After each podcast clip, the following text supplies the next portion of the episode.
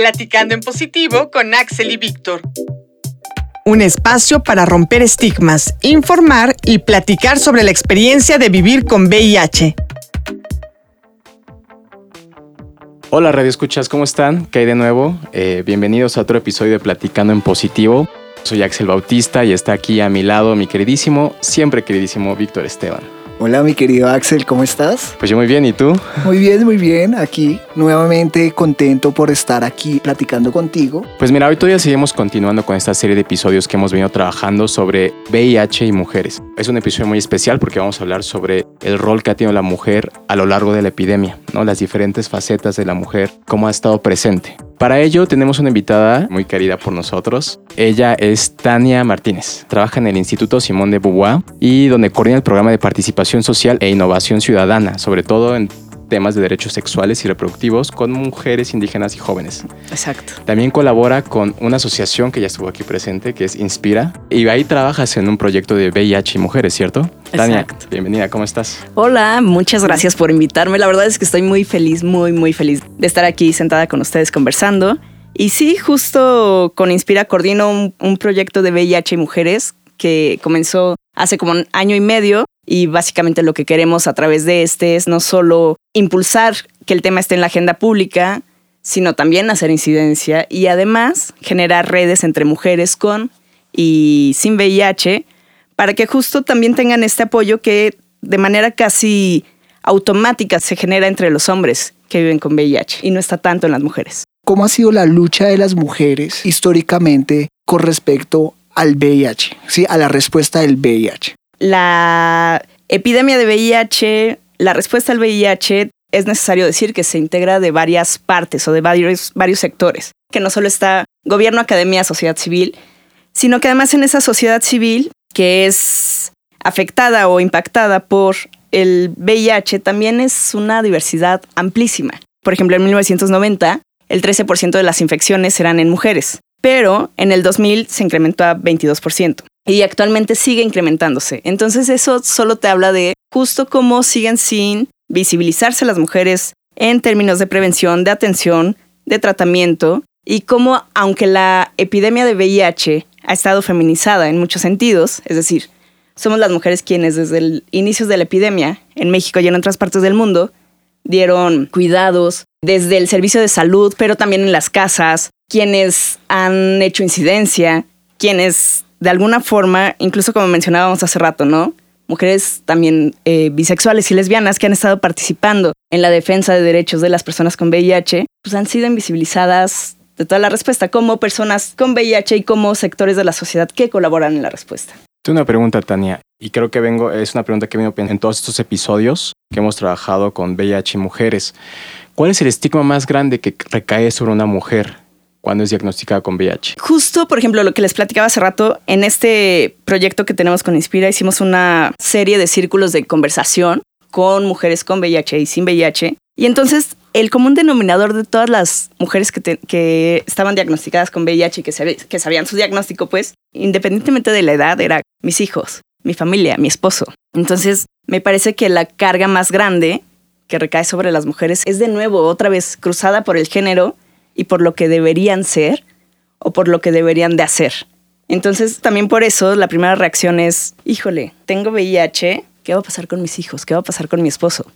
En lugar de pensar, ¿qué va a pasar conmigo? ¿Qué voy a hacer? Sí, que es como toda esta educación del cuidado que se le impone eh, en la construcción de género a la mujer, ¿no? O sea, como algo que es muy recurrente cuando uno habla con mujeres que viven con VIH, es lo que tú dices, y es mis hijos, sino también mi pareja. Digamos que hemos tenido, conocemos varias experiencias de personas, de mujeres que han dicho que muchas veces dejan de seguir su tratamiento por cuidar a sus parejas, a sus hijos especialmente. Tú como mujer y que trabajas en el tema de VIH, ¿cómo harías para que la respuesta del VIH le pusiera más atención a la epidemia con un enfoque de género de mujeres? Siempre se habla desde la epidemia, pero las mujeres que ejercen la prostitución o el trabajo sexual. Pero muy poco se habla de las mujeres que, que son nada más de casa o que trabajan, o de las mujeres lesbianas o de los hombres trans. Entonces, ¿cómo hacer para que la, la, la respuesta del VIH nacional tome ese rumbo es decir, entendemos que la respuesta al VIH está construida con base en datos epidemiológicos. Sí. Lo entendemos perfectamente y entonces por eso se enfoca a ciertas poblaciones clave.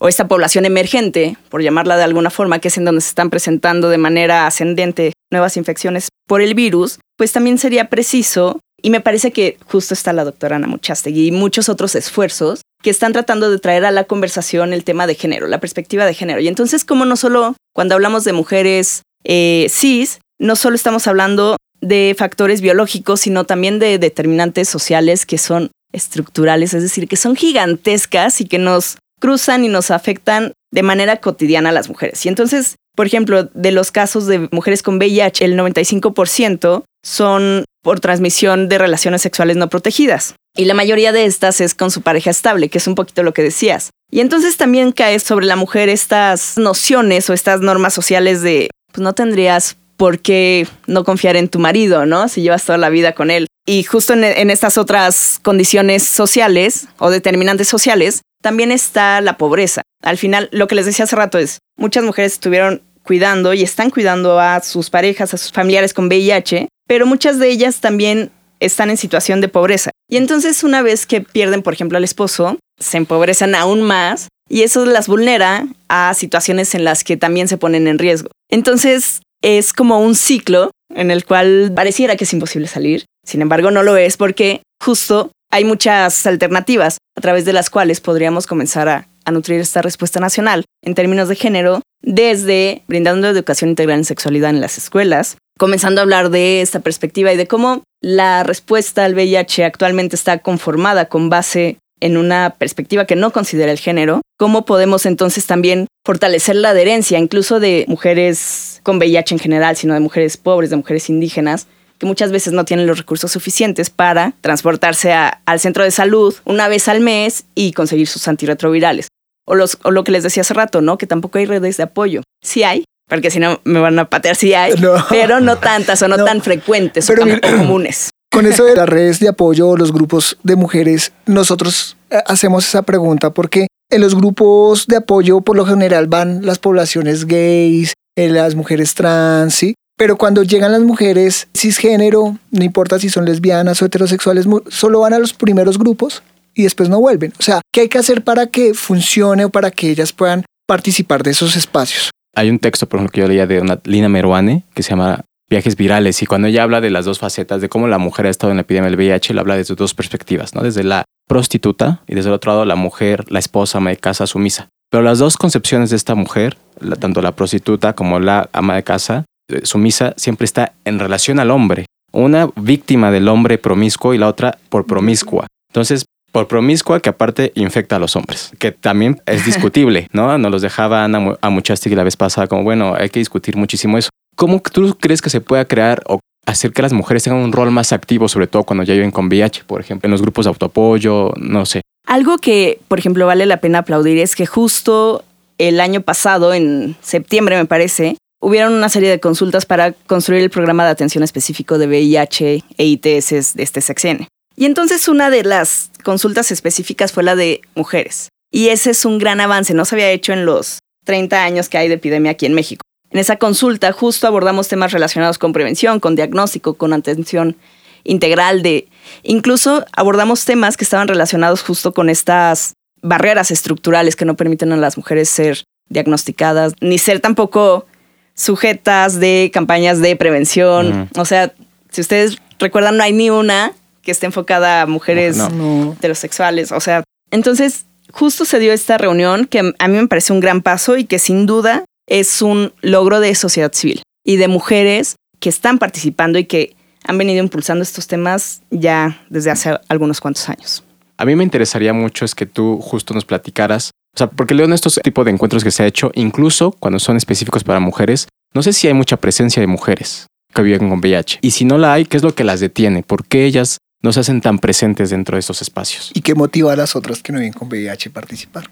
Yo creo que justo por lo mismo, por el género y por lo que les toca a las mujeres, que al final tampoco es este papel, de acuerdo con normas de género, titular y este papel de, de agente de cambio activo, ¿no? Entonces me parece que va por ahí y que muchas veces justo merma los esfuerzos y las oportunidades no se aprovechan de repente para poder participar de manera activa. en esta reunión, justo como dices, había muy pocas mujeres. Yo creo que había alrededor de 40 o 50, que si haces una consulta, también hubo una consulta de, de HCHs, bueno, seguramente no se compara, ¿no? Con la cantidad de asistentes. Y también las mujeres que no vivimos con VIH estamos ahí porque, pues porque queremos sumar y porque queremos cambiar las y mejorar las cosas. Entonces, a mí me parece que siempre hay que colaborar, colaborar, colaborar y construir conjuntamente para que entonces se vayan resolviendo las necesidades de cada una de las poblaciones que están impactadas por el VIH. Pues bueno, Tania, ya tenemos que ir concluyendo este programa.